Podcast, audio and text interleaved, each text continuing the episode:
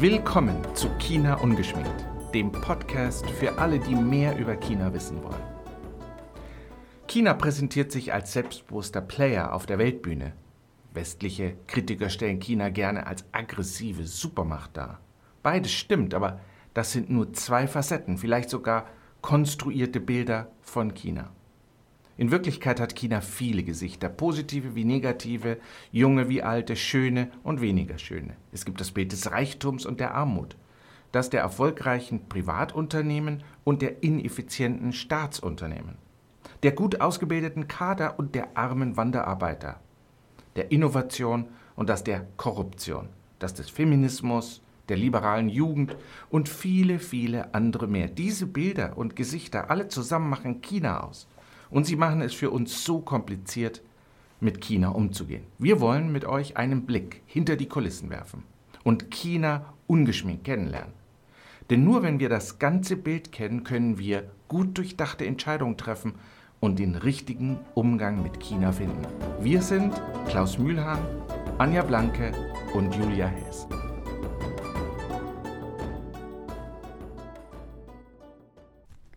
Diese Folge wird präsentiert von unserem Exklusivpartner, der Frenkel AG. Die Frenkel AG mit Sitz in Friedrichshafen ist ein mittelständisches Immobilienunternehmen, das lebenszyklusorientierte Wohnraumlösungen sowie hochwertigen nachhaltigen Gewerbebau realisiert. Eigene Objekte erstellen, verwalten und betreiben, das ist das Kerngeschäft der Frenkel AG. Sie steht für Tradition, Kontinuität, Verlässlichkeit, Vertrauen und Nachhaltigkeit. In der heutigen Folge sprechen Anja und ich über die Geschichte der Korruption und der Antikorruptionskampagnen in China und ihre Bedeutung für die Herrschaftslegitimation der kommunistischen Partei.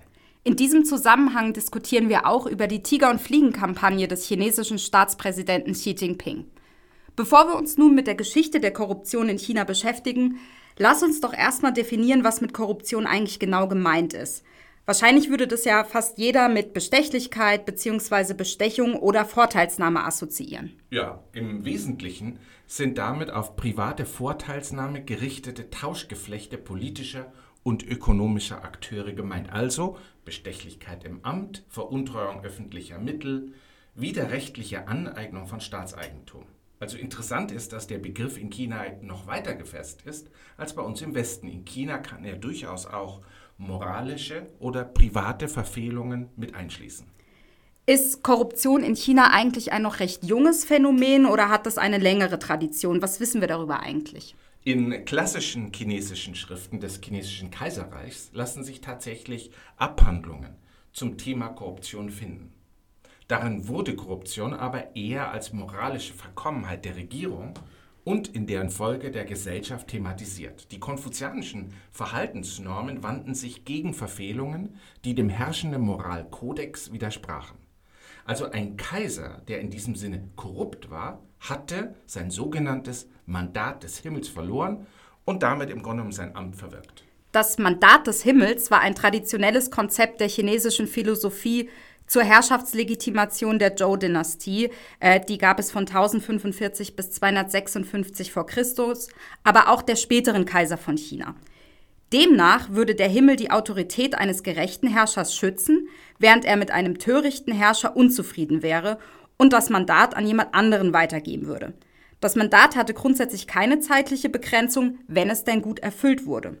Wenn es nicht gut erfüllt wurde und der Kaiser zum Beispiel korrupt war, hatte das Volk in diesem Fall das Recht auf Rebellion. Die Befreiung von korrupten Beamten, die das Volk aussaugten und in Luxus schwelgten, während das einfache Volk darbte, besaß gewaltige Sprengkraft und war ein Hauptangriffsziel bzw. auch eine ideologische Rechtfertigung von Aufständen. Also interessant ist das Wort Luxus. Luxus, das waren Verhaltensweisen, in der chinesischen Geschichte, die immer wieder sehr heftig kritisiert wurden. Das bezog sich zum Beispiel auf Aufwand bei Festen und Feierlichkeiten, Hochzeiten, Bestattungen, Gastmäler, aber auch auf Kleidung und Wohnung. Zum Teil kann das natürlich auf ethische Vorstellungen zurückgeführt werden, wonach Vergeudung, Verschwendung und die Weckung von Bedürfnissen nach Luxus in den unteren Schichten zu einem moralischen Verfall und damit zur Störung der sozialen Harmonie führen. Die Kritik daran machte auch vor Beamten und dem kaiserlichen Hof nicht halt. Also wie wir gesehen haben, das Thema reicht schon etwas länger zurück. Dennoch dürfen wir uns das chinesische Kaiserreich nicht als ein Hort der Korruption vorstellen. Korruption trat insbesondere in Phasen des politischen Niedergangs auf, in denen die Kontrollgewalten geschwächt oder außer Kraft gesetzt waren. Nun lass uns aber mal ein paar tausend Jahre vorspulen. Wie entwickelte sich denn die Geschichte der Korruption bzw. des Kampfes gegen die Korruption in China im 20. und 21. Jahrhundert? Nach dem Ende des chinesischen Kaiserreichs im Jahr 1911 und der Ausrufung der Republik China im Jahr 1912 entwickelte sich das Ausmaß der Korruption insbesondere unter der Herrschaft der Kuomintang ab Ende der 20er Jahre zu einem echten und gravierenden Problem. Zugespitzt könnte man sagen, dass genau das letztlich zum Sieg der Kommunisten im chinesischen Bürgerkrieg 1949 beigetragen hat. Also Korruption ist sowas wie ein Schlüsselbegriff. Ende der 20er Jahre sollen sich vormals mittellose Funktionäre der Kuomintang mit Hilfe ihrer Macht finanziell bereichert haben. Die Korruption setzte sich auch in der Beamtenauswahl fort. Im Jahre 38 sollen weniger als 4% der Beamten der Kuomintang-Regierung ihre Posten über das staatliche Prüfungssystem erlangt haben, was eigentlich vorgeschrieben wäre. Das heißt, die überwiegende Mehrheit gelangte über nicht legale Kanäle in ein Amt im Staatsdienst. Der renommierte amerikanische und äh, inzwischen schon verstorbene Sinologe John K. Fairbank, der sich während des Zweiten Weltkriegs lange Zeit in China aufgehalten hat, nannte die Korruption als ein Merkmal der Verwaltung der Kuomintang. In einem seiner Bücher beschreibt er die Zusammenarbeit der Regierung mit der Unterwelt von Shanghai, die Erpressung von Unternehmern, die Gelder für den Aufbau der Armee zur Verfügung stellen sollten, die Übersteuerung der Bauern durch korrupte Beamte, die wiederum einen Teil der Steuern in die eigene Tasche steckten, die Bereicherung der Beamten durch Unterschlagung von Hilfsgeldern und Gütern für Notstandsgebiete und vieles mehr. All dies fasste er mit den Worten zusammen, ich zitiere, das Ganze stellte die schlechteste Form des bürokratischen Kapitalismus dar, in dem die Beamten auf Kosten des Volks reich wurden. Gab es denn eigentlich also ernsthafte Versuche seitens der Kuomintang-Regierung, dieses Problem einzudämmen? Ja, natürlich, das gab es äh, auf jeden Fall. Äh, Chiang Kai-shek, über den wir ja in der Taiwan-Folge schon gesprochen haben, versuchte immer wieder gegen dieses gewaltige Ausmaß von Korruption vorzugehen, aber leider war er nicht erfolgreich. Die von ihm verabschiedeten gesetzlichen Bestimmungen blieben weitgehend wirkungslos. Das lag unter anderem daran, dass die Kontrollinstanzen mit zu wenig Kompetenzen ausgestattet waren und letztlich selbst der Korruption verfielen. Er war insgesamt äh, eher inkonsequent und ging auch eben nur selektiv gegen Korruption vor. Seine engsten Berater und seine Familienangehörigen nahm er nämlich vor jeder Form der Strafverfolgung in Schutz. Ja, und das ist äh, sehr, sehr interessant, weil in diesem Zusammenhang wurden vier Familien berühmt, in deren Hände sich Macht und Kapital konzentrierten. Das war einmal die Familie Tiang, also die Familie Tiang Kai-sheks. Das waren die Familien Kung und Sung, die mit der Familie Tiang verschwägert waren. Und es war die Familie Chen, die ebenfalls mit der Familie Tiang verwandt und eng befreundet war. Damals befand sich fast das gesamte chinesische Bankwesen in den Händen dieser vier Familien. Im Laufe der Regierungsperiode Chiangs während der Republikzeit sollen diese vier Familien durch ihre Macht und Wirtschaftsmonopole sowie durch Korruption ein Vermögen von 20 Milliarden US-Dollar in Form von Konzernen, Landbesitz und Banken angehäuft haben. Also da sehen wir, da wird ja sehr schnell deutlich, warum er so inkonsequent gegen Korruption vorgegangen ist. Ja, das stimmt. Das größte Problem aber war, dass die Korruption systembedingt war. Also es lag nicht nur an ihm persönlich, sondern es lag wirklich auch am System. Und genau an dieser Systembedingtheit der Korruption setzten auch die Kommunisten um Mao Zedong mit ihrer Kritik an. Das war zwar keineswegs der einzige, aber eben doch ein wichtiger Grund dafür, warum der Rückhalt der Kommunisten während des chinesischen Bürgerkriegs unter den Bauern nach und nach stieg. Das heißt also, das Thema Korruption wurde von der kommunistischen Partei eigentlich von Beginn an für die Stärkung ihrer Herrschaftslegitimation eingesetzt. Genau, das war ihr Hauptkritikpunkt an der Kuomintang, also am Feind. Und so lassen sich dafür bis heute zahlreiche weitere Beispiele finden, auf die wir dann in dieser Folge auch zu sprechen kommen werden. Und äh, welche Rolle spielte das Thema Korruption bzw. der Kampf gegen Korruption eigentlich dann im China unter Mao nach 49, also nach Gründung der Volksrepublik China genau konnte die Kommunistische Partei dem großen Ausmaß der Korruption der Republikzeit ein Ende setzen. Also ich würde sagen, das Ausmaß der Korruption im Vergleich zu den Jahren zuvor konnte tatsächlich verringert werden, aber eine gänzlich korruptionsfreie Gesellschaft konnte sicherlich nicht erreicht werden. Gut, jetzt muss man aber dazu sagen, dass es gänzlich korruptionsfreie Gesellschaften wahrscheinlich nirgendwo gibt. Also selbst bei uns in Deutschland gibt es, wenn auch nur in sehr geringem Ausmaß, Korruption. Also ich denke da vor allem an die Spendenaffäre der CDU oder jetzt äh, liegt ja noch gar nicht lange zurück der Maskenskandal. Ähm, insofern ähm, wäre das auch kaum er ähm, zu erreichen gewesen. Aber ja, zurück äh, nach China. Also wie sah das nach 1949 aus? Also in China begann nach 1949 auch die Zeit der Massenkampagnen. Antikorruptionskampagnen wurden damals immer wieder dafür eingesetzt, die Massen gegen die Feinde zu mobilisieren und diese Feinde zu eliminieren. Das bekannteste Beispiel dafür war die 3-Anti- und die 5-Anti-Bewegung, die im Herbst 1951 startete. Die 3-Anti-Bewegung richtete sich gegen Korruption, Verschwendung und Bürokratie im Staatsapparat und die 5-Anti-Kampagne sollte Bestechung, Steuerhinterziehung, Betrug, Veruntreuung und Verrat von Staatsgeheimnissen bekämpfen. Damals konnten die Kommunisten noch die ehemaligen Kuomintang-Beamten oder Privatunternehmer für Korruption verantwortlich machen.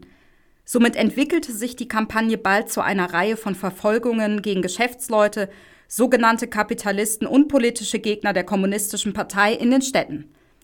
Außerdem diente sie der Durchsetzung einer sozialistischen Zentralverwaltungswirtschaft und damit der fast vollständigen Beseitigung der freien Marktwirtschaft in China – im Zuge dieser Kampagne begingen zahlreiche Geschäftsleute und ihre Familien Suizid. Allein in Shanghai nahmen sich vom 25. Januar bis zum 1. April 1952 mindestens 876 Menschen das Leben. Ja, es ist sehr wahrscheinlich, dass diese Kampagne mehrere hunderttausend Menschenleben kostete und brachte etwa zwei Millionen US-Dollar aus Privatvermögen in die Staatskasse. Die Kommunistische Partei nannte die Kampagne natürlich einen Erfolg, der, ich zitiere, das rechtswidrige Verhalten der Kapitalisten besiegt habe und die Führung der Arbeiterklasse und der sozialistischen Wirtschaft gesichert hätte.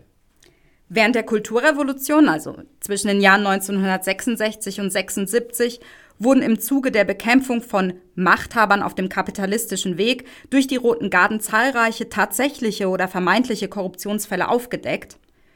Damals galt der zersetzende Einfluss der Bourgeoisie als Ursache korrupten Verhaltens.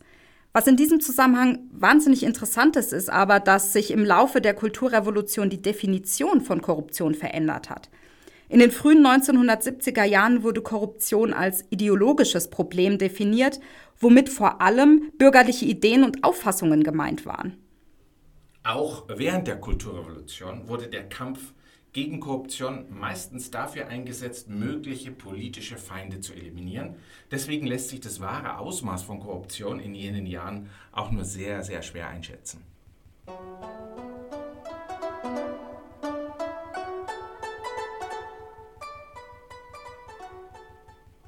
Wie entwickelte sich äh, die Korruption dann nach dem Ende der Kulturrevolution?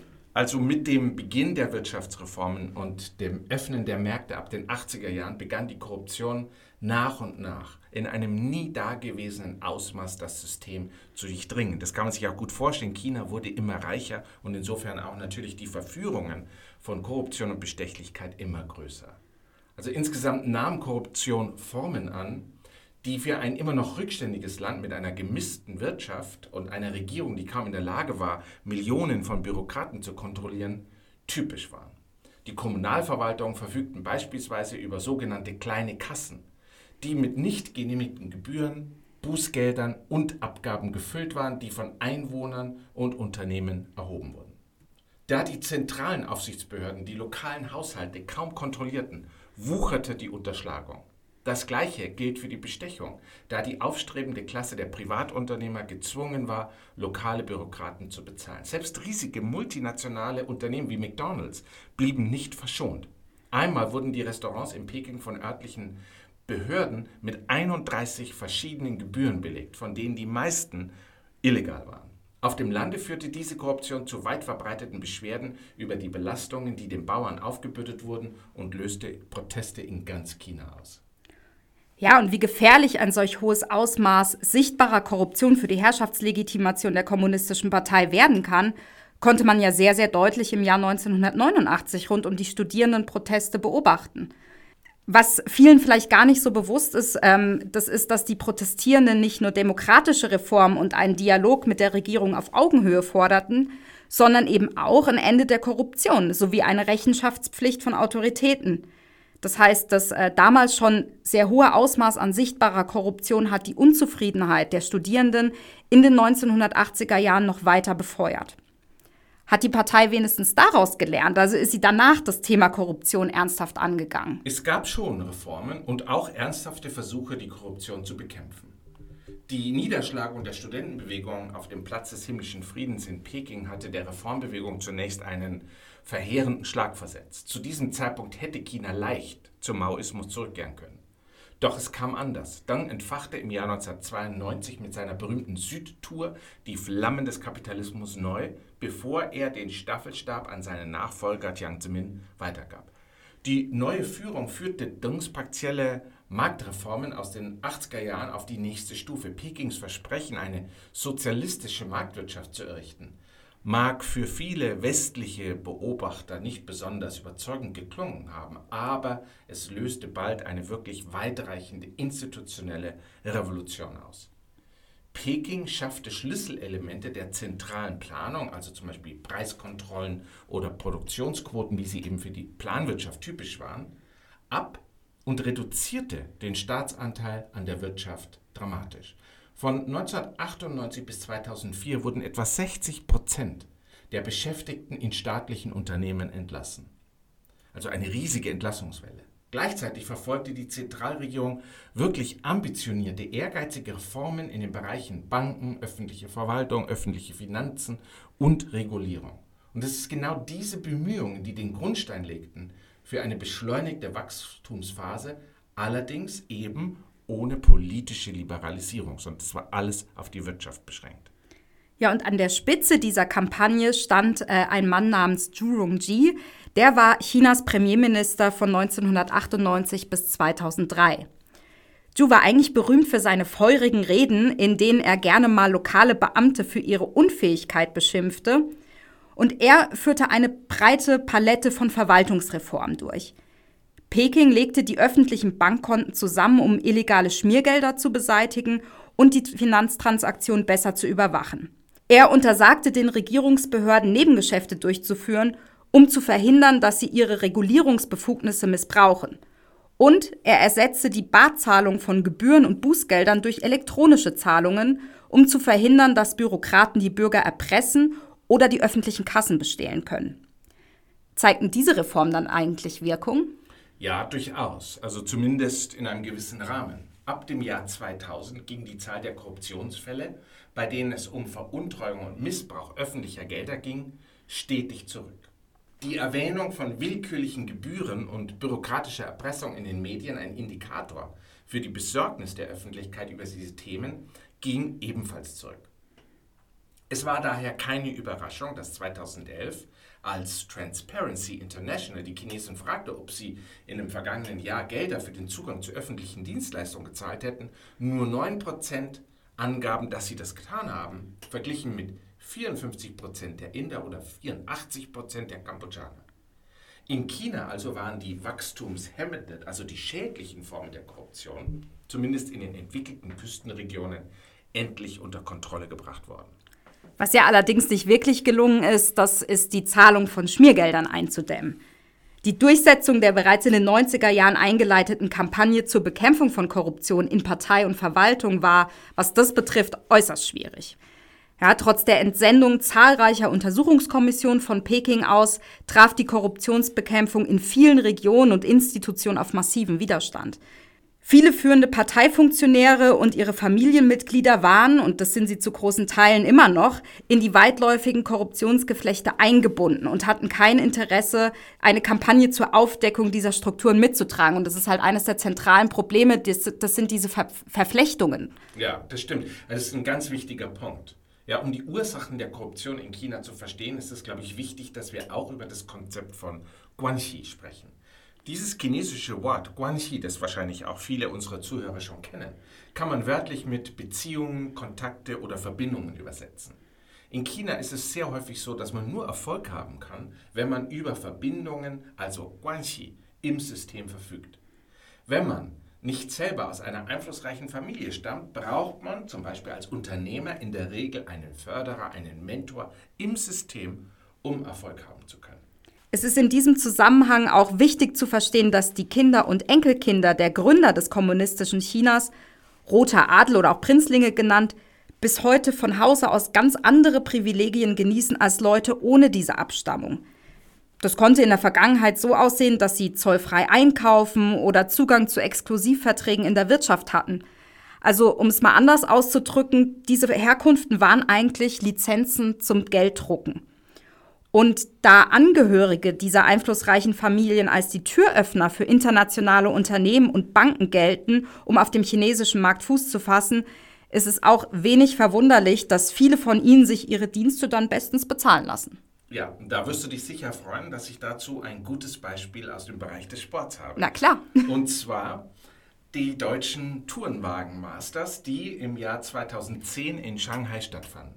Ye Jingzi, die Enkelin des ehemaligen Generals Ye Tianying, einem Überlebenden des Langen Marsches und Mitbegründer der VBA, also der Volksbefreiungsarmee, und von 78 bis 83 Staatspräsident, organisierte mit ihrem Unternehmen Brilliant Culture Group das Event und organisierte die notwendigen Genehmigungen.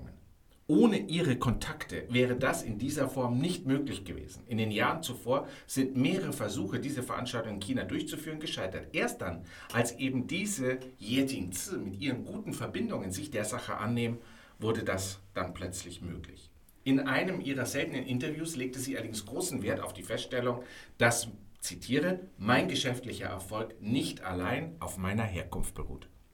Wie wichtig familiäre Synergieeffekte zwischen Politik und Wirtschaft aber sind, zeigt ein Bericht, den die Staatliche Akademie für Sozialwissenschaften im Jahr 2009 für die chinesische Regierung schrieb und der unter unbekannten Umständen an die Öffentlichkeit gelangte. Das äh, passiert in China häufiger mal.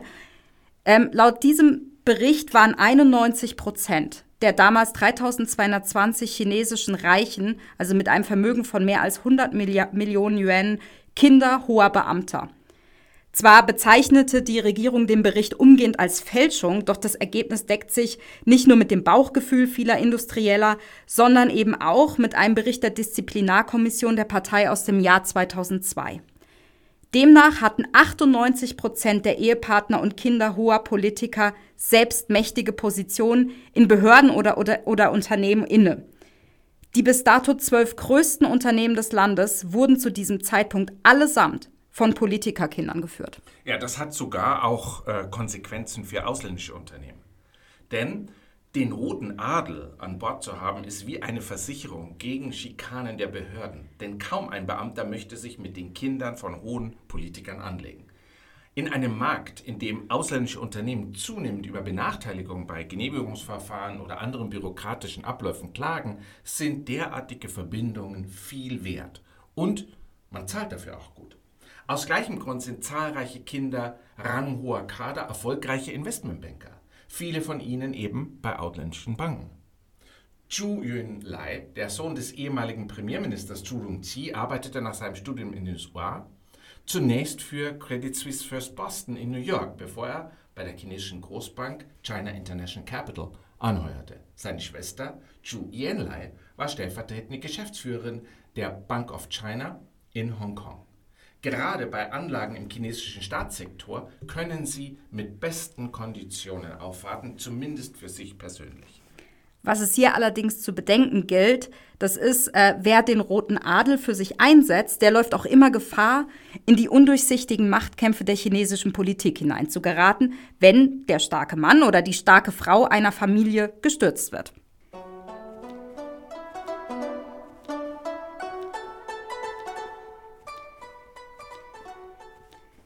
Insgesamt ist die Zahlung von Schmiergeldern seit den frühen 2000er Jahren nahezu explodiert und es ging um immer größere Summen und immer höhere Beamte. Die Zeitungen berichteten auf den Titelseiten über Korruptionsskandale, die mit reißerischen Details über Dekadenz und Gier gespickt waren. Man könnte ganz leicht eine Folge unseres Podcasts mit den spektakulären Fällen füllen, äh, die da ja auch an die Weltpresse gelangt sind. Dir ist vielleicht auch der Fall des ehemaligen Eisenbahnministers bekannt. Er wurde angeklagt, 140 Millionen Dollar an Bestechungsgeldern angenommen zu haben, nicht eingerechnet die mehr als 350 Wohnungen, die er erhalten hatte. Oder der Chef eines staatlichen Kreditinstituts soll einen Harem mit über 100 Mätressen unterhalten haben und wurde mit drei Tonnen Bargeld in seinem Haus verhaftet. Und noch ein schönes Beispiel, ein Polizeichef in Chongqing häufte eine private Museumssammlung an, die wertvolle Kunstwerke und versteinerte Dinosauriereier umfasste.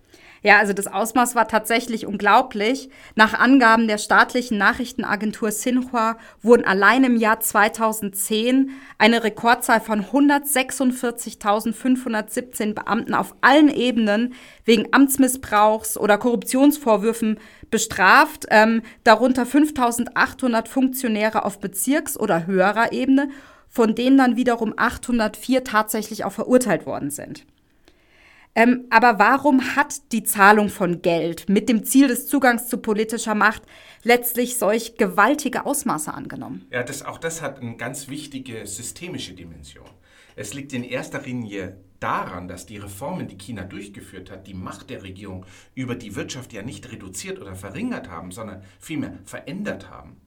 Während in den 80er Jahren die Hauptaufgabe der Beamten darin bestand, zu planen und zu befehlen, kamen in der globalisierten kapitalistischen Wirtschaft der 90er Jahre und danach neue Aufgaben hinzu, nämlich die Attrahierung von Investitionsprojekten mit hohem Risiko, das Anleihen und Vergeben von Kapital, das Verpachten von Land, das Abreißen und Bauen von Infrastruktur und Wohnungen in rasantem Tempo.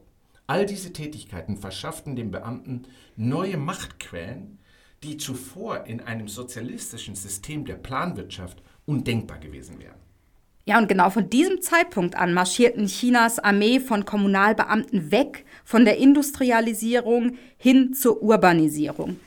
Anstatt sich auf die Produktion als primären Wachstumsmotor zu verlassen, wandten sich die lokalen Regierungen der Verpachtung von landwirtschaftlichen Flächen an Immobilienentwickler für Wohn- und Gewerbezwecke zu. In den zwei Jahrzehnten nach 1999 stiegen die Einnahmen aus der Verpachtung von Landrechten um mehr als das 120-fache. Die Bauträger profitierten reichlich von dieser Regelung und kassierten exorbitante Pachtpreise, nachdem sie Ackerland zu Schnäppchenpreisen pachteten und in glitzernde Immobilienprojekte verwandelten. In einem Fall stieg der Wert eines Grundstücks allein durch die Umwandlung von ländlicher in städtische Nutzung 35-fach. Die Beamten, äh, die diese Landrechte kontrollierten, das heißt also die über die Landvergabe entscheiden konnten, verdienten selbst sehr gut daran indem sie nämlich saftige Schmiergelder annahmen, wenn sie ihren Kumpanen und Freunden dabei halfen, sich wertvolle Grundstücke anzueignen. Sie halfen Bauunternehmern, Auktionen zu manipulieren, um Grundstücke billig zu erwerben. Sie setzten die Macht des Staates ein, um den Prozess der Urbanisierung künstlich zu beschleunigen. Lokale Funktionäre drängten Bauern in Vorstandwohnungen, um ländliches Land freizugeben, und sie investierten massiv in die städtische Infrastruktur wie Stromnetze, öffentliche Versorgungseinrichtungen, Parks und Verkehrsmittel, um den Wert eben dieser neuen Siedlungen zu steigern. All diese neuen Infrastrukturen wurden nicht nur durch den Verkauf von Landrechten, sondern auch durch Kredite finanziert. Das Gesetz verbot es den Kommunalverwaltungen Schulden zu machen, aber die Beamten umgingen diese Vorschriften, indem sie Tochtergesellschaften gründeten, die als sogenannte staatliche Finanzierungsgesellschaften bekannt waren. Diese Unternehmen nahmen Kredite auf, um Geld zu beschaffen, das die Beamten dann zur Finanzierung ihrer Infrastruktur und Bauprojekte verwendeten. Diese doppelte Kreditquelle, also das Leasing von Land und Schuldenaufnahme, finanzierte Chinas massiven Infrastrukturboom. Zwischen 2007 und 2017 hat das Land die Länge seiner Autobahn mehr als verdoppelt, also von 55.000 Kilometer auf 130.000 Kilometer. Genug, um die Welt mehr als dreimal zu umrunden, wie es auf einer Regierungswebsite heißt, bei einem Erdumfang von 40.000 Kilometern. Der Bau von U-Bahnen wurde ebenso fieberhaft vorangetrieben. Heute verfügt China über acht der zwölf längsten U-Bahn-Systeme der Welt. Obwohl er Chinas Urbanisierung vorantrieb, brachte der Infrastrukturboom auch neue Risiken mit sich. Die Kommunalverwaltungen und ihre Finanzierungsgesellschaften häuften immer mehr Schulden an. Selbst die zentrale Aufsichtsbehörde kannte das Ausmaß dieser Verbindlichkeiten nicht, bis sie 2011 ihre erste Prüfung durchführte, bei der festgestellt wurde, dass die Kommunalverwaltung Kredite in Höhe von 1,7 Billionen Dollar aufgenommen hatten. Trotz wiederholter Erlasse Pekings gegen die Kreditaufnahme stiegen die Schulden der Kommunen weiter und erreichten im Jahr 2020 4 Billionen Dollar, was fast den gesamten Einnahmen der Kommunen in diesem Jahr entsprach. Das ist die Blase, von der so viele befürchten, dass sie platzen könnte. Über den chinesischen Immobilienmarkt haben wir ja im letzten Jahr schon eine Folge herausgebracht und wir planen zu dem Thema noch eine Update-Folge, die dann voraussichtlich im Herbst erscheinen wird, weil einfach in der Zwischenzeit wahnsinnig viel passiert ist auf dem chinesischen Immobilienmarkt. Aber um die Verbindung von Wachstum und Korruption noch besser verstehen zu können, sollten wir auch über den Fall eines Beamten namens Ji Jianye sprechen. Im Jahr 2004 wurde Ji zum Parteisekretär von Yangzhou in der Provinz Jiangsu ernannt. Er positionierte die Stadt als historischen Touristenort und startete eine massive Abriss- und Baukampagne, die ihm den Spitznamen Abrissbirne Ji einbrachte. Diese Bemühungen zahlten sich aus, die Medien lobten Xi für die Wiederbelebung der Stadt und die Vereinten Nationen zeichneten seine Stadt sogar mit einem Preis aus. Der Tourismus florierte und die Preise für Luxusimmobilien schossen in die Höhe. Im Jahr 2010 wurde Xi dann auf einen prominenteren Posten versetzt, nämlich auf den des Bürgermeisters von Nanjing. Das ist eine sehr wichtige Provinzhauptstadt, gar nicht weit entfernt von Shanghai. Ja, also Xi war so ein richtiger Vorzeigebeamter. Doch wie die Ermittler später herausfinden sollten, war er direkt an den Gewinnen seiner ehrgeizigen Stadtsanierungspläne beteiligt. Wie bei anderen chinesischen Bürokraten war sein offizielles Gehalt sehr niedrig. Seine wirkliche Entschädigung stammte aus Unternehmenszahlungen. In einer Stadt, in der ein massiver Wiederaufbau stattfand, vergab Xi fast alle staatlichen Aufträge an ein privates Bauunternehmen, das seinen langjährigen Freunden gehörte und die ihn wiederum mit Schmiergeldern unterstützten. Während Xis Amtszeit in Yanzhou stiegen die Gewinne des Unternehmens in nur sechs Jahren um das 15-fache und als das Unternehmen später an die Börse ging, erhielt Xi einen Anteil an Aktien. Geschichten wie die von Xi deuten darauf hin, dass Darstellungen des chinesischen Staates als räuberisch oder raffgierig das wahre Wesen seines Klientelkapitalismus verfehlen. Xi hat seine eigenen Taschen gefüllt, aber er hat auch Yangzhou erfolgreich umgestaltet. In den letzten Jahrzehnten gab es viele Beamte wie ihn, Führungskräfte, die zwar korrupt sind, aber auch für Handel, Infrastruktur und öffentliche Dienstleistungen sorgen.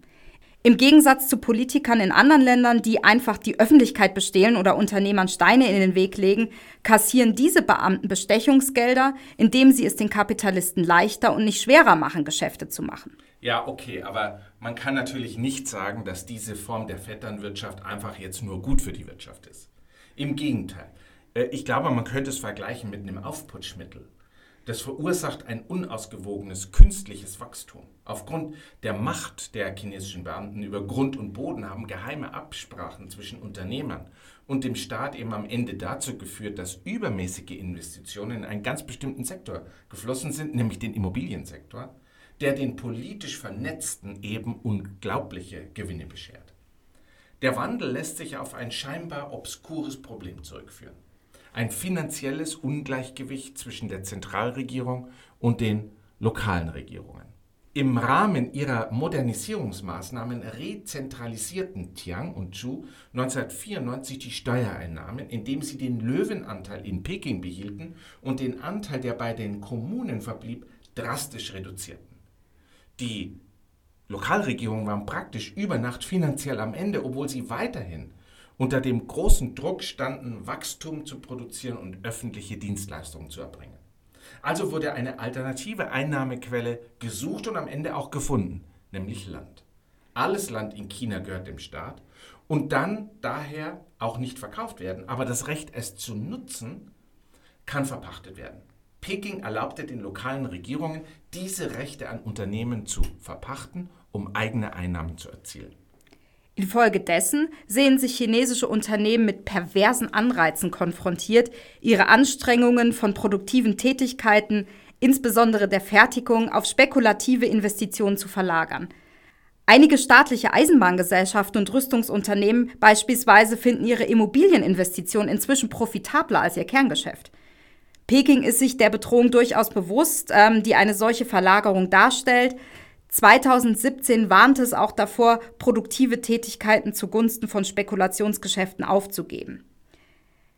Der Zugang zu Geld verschärft allerdings auch noch ähm, was anderes, ähm, ein gewichtigeres Problem, nämlich das der sozialen Ungleichheit. In der Geschäftswelt können sich politisch vernetzte Kapitalisten leicht Regierungsaufträge, billige Kredite und vergünstigte Grundstücke sichern, was ihnen einen enormen Vorteil gegenüber ihren Konkurrenten verschafft. In der Gesellschaft insgesamt erwerben die superreichen Luxuswohnungen als Investitionsobjekte, während städtischer Wohnraum für viele einfache Chinesen unerreichbar bleibt. Das Ergebnis ist eine Situation, in der die Minderheit der Chinesen, die ein Haus besitzt, oft nicht darin wohnt und die Mehrheit, die ein Haus braucht, es sich überhaupt nicht leisten kann. Ja, wenn man also all das hört, es ist ja dennoch erstaunlich, äh, dass es in China trotz dieses enormen Ausmaßes an Korruption gelungen ist, diesen, ja, man kann sagen, in der Geschichte unvergleichlichen wirtschaftlichen Aufstieg zu erleben. Das widerspricht ja eigentlich äh, der allgemeinen Annahme, dass Staaten, in denen ein hohes Maß von Korruption herrscht, wirtschaftlich nicht erfolgreich sein können. Ja, oder? das ist ein, ein, ein Grundsatz, der sich ja weit verbreitet in der Literatur, auch unter Politikwissenschaftlern findet. Ja, dieses, der chinesische Fall passt da gar nicht richtig rein. Schließlich hat ja eine Studie nach der anderen gezeigt, ja, in den verschiedenen äh, dass es einen engen Zusammenhang gibt zwischen fehlender demokratischer Kontrolle, Korruption und Armut. Aber China hat es geschafft, vier Jahrzehnte lang ein Wirtschaftswachstum aufrechtzuerhalten, trotz eben des Demokratiedefizits und eines wirklich hohen Korruptionsniveaus. Jetzt ist es allerdings so, dass die populärste Kennzahl zur Bemessung von Korruption, der Korruptionswahrnehmungsindex, der jedes Jahr eben von Transparency International veröffentlicht wird, Korruption doch eher als eindimensionales Problem misst, das auf einer universalen Skala von 0 bis 100 reicht. Im Jahre 2020 erreichte China einen Wert von 42 und war damit korrupter als Kuba, Namibia und Südafrika. Umgekehrt zählen einkommensstarke Demokratien durchweg zu den saubersten Ländern der Welt, was eben ganz genau diese weit verbreitete Meinung bestärkt, dass Korruption ein Übel ist, das nur in armen Ländern vorkommt. Ja, wir haben ja eben ähm, eigentlich schon ausführlich besprochen, dass ähm, in China ähm, die Korruption in den letzten vier Jahrzehnten eine strukturelle Entwicklung durchgemacht hat. Das heißt, sie hat sich im Laufe der Jahre hin zum Zugang zu Geld und Macht bewegt. Ich finde, das wurde sehr schön deutlich ähm, an dem Fall der Abrissbirne G. Und durch die Belohnung von Politikern, die kapitalistischen Interessen dienen und die Bereicherung von Kapitalisten, die für Privilegien zahlen, hat diese jetzt vorherrschende Form von Korruption Handel, Bauwesen und Investitionen angekurbelt, die alle zum Wachstum beitragen. Also es ist eigentlich paradox. Ja, ne? das stimmt. Und da die Politiker persönlich von den Investitionen profitieren, die sie in ihren Zuständigkeitsbereich bringen, werden sie außerdem dazu getrieben, Kredite aufzunehmen und fieberhaft zu bauen, unabhängig davon, ob diese Projekte wirklich benötigt werden. Infolgedessen ist die chinesische Wirtschaft zwar wachstumsstark, zumindest bis zu Beginn der Corona-Pandemie. Sie ist allerdings auch eine risikoreiche und aus dem Gleichgewicht geratene Wirtschaft.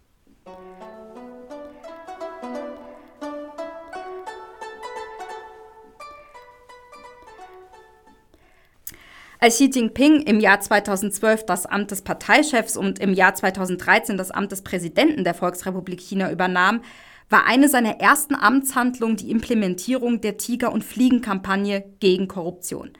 Warum ist eigentlich der Kampf gegen Korruption gerade für ihn so ein wichtiges Thema? Ich denke, man kann sagen, dass die Antikorruptionskampagne in erster Linie dafür eingesetzt wird, um die Herrschaftslegitimation der Partei und von Xi Jinping selbst zu stärken.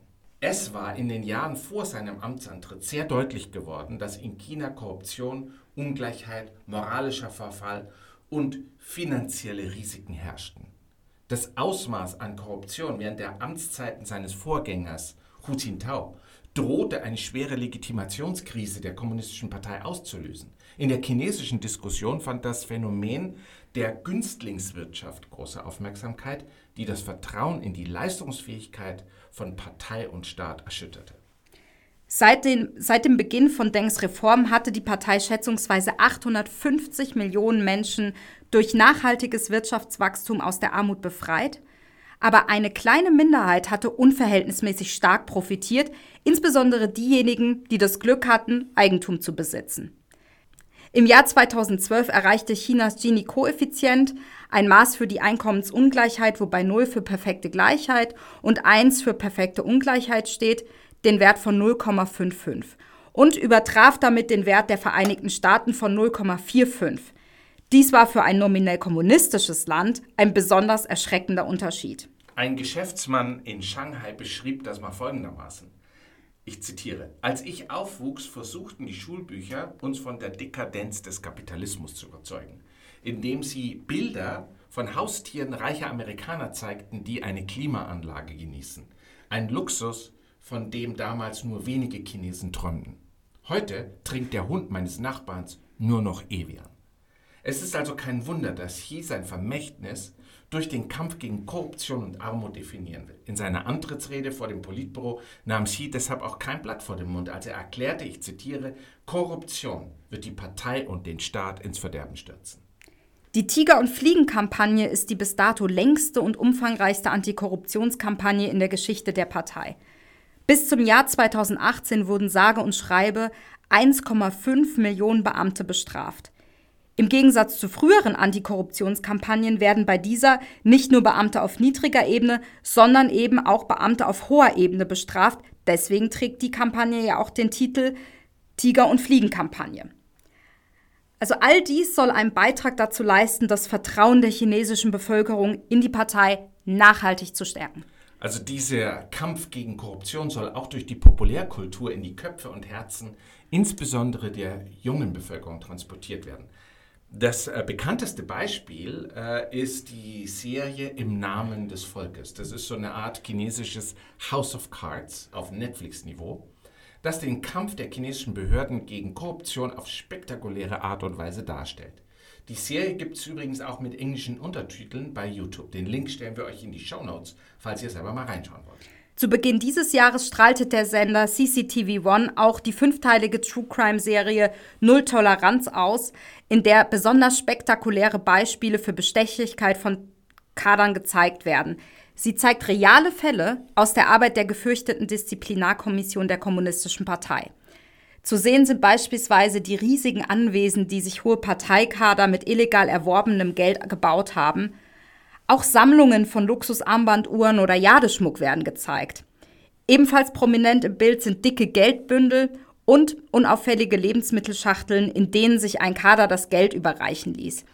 Den Link zur Serie stellen wir euch ebenfalls gerne in die Show Notes. Hier gibt es aber keine englischen Untertitel. Man bekommt aber trotzdem sehr, sehr guten Eindruck ähm, von dem Ausmaß von Korruption, wenn man äh, die Serie auch auf Chinesisch schaut, ohne Chinesischkenntnisse. Also Kritiker äh, werfen Xi Jinping ja gerne vor, dass diese Kampagne für ihn vor allem ein Mittel zum Zweck ist, nämlich parteiinterne Gegner und Kritiker aus der Zivilgesellschaft aus dem Weg zu räumen. Also viele äh, Kollegen und Freunde in China, mit denen ich geredet habe, sind im Grunde davon überzeugt, dass es letztlich darum geht. Über eins der ersten und prominentesten Opfer dieser Kampagne, nämlich Bo Xilai, haben wir ja schon mal in der ersten Folge unseres Podcasts gesprochen. In diesem Fall kann man schon davon ausgehen, dass die Kampagne genau diesem Zweck diente. Wie wir zu Beginn der Folge gesagt haben, hat das ja durchaus auch eine lange Geschichte in China. Der Kampf gegen Korruption wurde ja auch schon lange vor Xi Jinpings Amtsantritt immer wieder dafür eingesetzt, politische Gegner zu kritisieren und aus dem Weg zu räumen. Ich denke da zum Beispiel auch an den Fall des ehemaligen chinesischen Bürgermeisters Chen Xitung. Während der Amtszeit von Jiang Zemin als Staatspräsident kritisierte Chen ihn mehrfach öffentlich und opponierte gegen ihn. Diese politischen Ränkespiele zwischen der Shanghaier Fraktion von Chiang, der Peking-Fraktion von Chen, trugen zu seinem politischen Niedergang bei.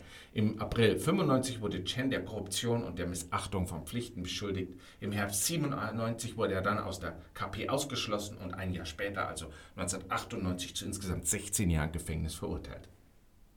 Was denkst du, ist Xis hartes Vorgreifen also nur ein Vorwand, um seine Feinde zu beseitigen? Oder müssen wir es als echten Versuch verstehen, die Korruption einzudämmen? Na, ich, also ich denke, die Antwort ist beides. Also es würde natürlich nicht überraschen, wenn Xi, äh, Xi Jinping die Kampagne genutzt hätte, um diejenigen auszurotten, die eine persönliche Bedrohung für ihn darstellen in der, in der Partei. Also darunter auch Beamte, die angeblich an einem Komplett, äh, Komplott zum Sturz seiner Herrschaft beteiligt ähm, wären oder waren.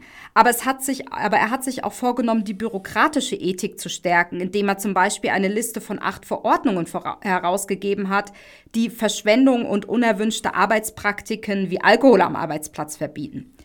Seine Kampagne war auch bemerkenswert gründlich und erstreckte sich nicht nur auf öffentliche Ämter, sondern auch auf staatseigene Unternehmen, Universitäten und sogar auf offizielle Medien.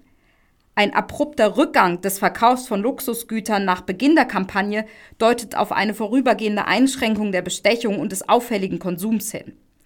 Die Wahrnehmung der chinesischen Bürger ist jedoch gemischt. Während viele von dem energischen Durchgreifen beeindruckt sind, sind andere von den grotesken Details desillusioniert. Also wir wissen nicht, ob die Kampagne am Ende das Ausmaß der Vetternwirtschaft wirklich verringern kann.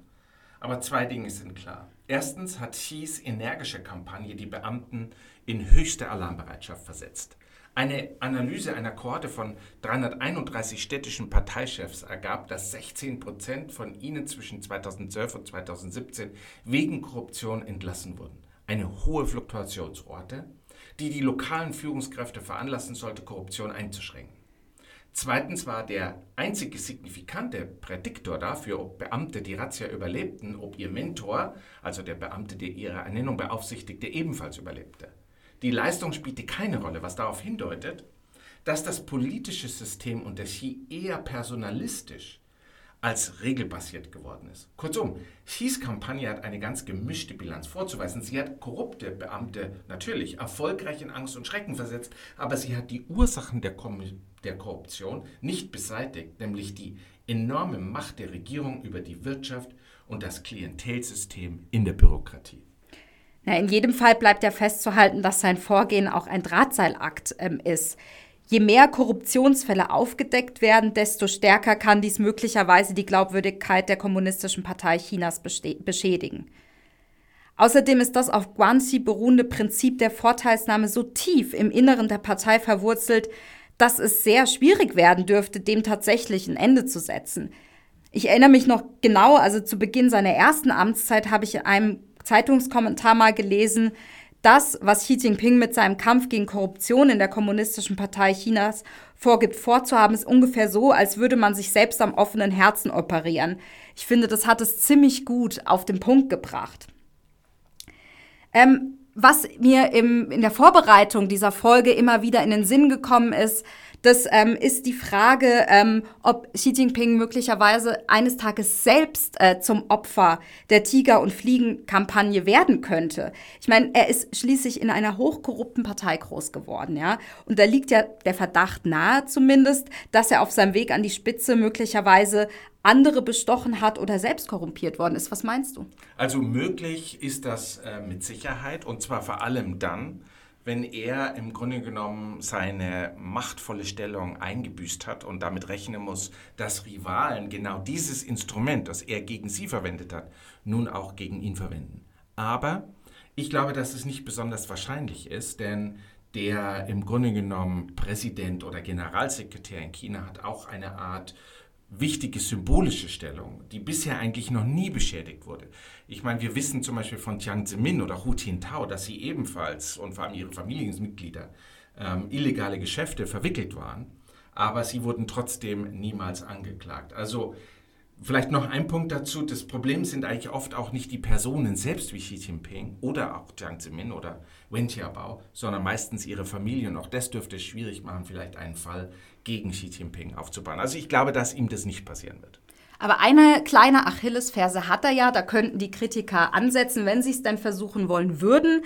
Und ähm, das ist, äh, dass Xi Jinping in Geldfragen ja bereits im Jahr 2012 ähm, in die internationalen Schlagzeilen geraten ist, als bei Bloomberg eine Geschichte erschien, laut der sein Schwager Deng Jiagui Verbindungen zu Offshore-Unternehmen hat und äh, wonach Xi Jinpings Verwandtschaft ein Vermögen in Höhe von 376 Millionen Dollar besitzen soll. Das äh, kam ja dann später auch nochmal durch die Panama Papers auf. Also möglicherweise könnte man da ansetzen.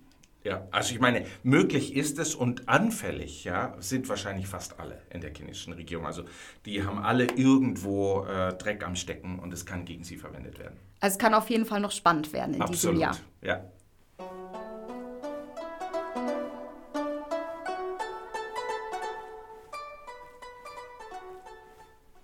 Liebe Hörerinnen und Hörer, vielen Dank, dass ihr wieder eingeschaltet habt. Fragen, Anregungen und Kritik könnt ihr wie immer an china-ungeschminkt.zu.de schicken. Wir würden uns außerdem wahnsinnig freuen, wenn ihr uns fünf Sterne bei Apple Podcasts da lasst.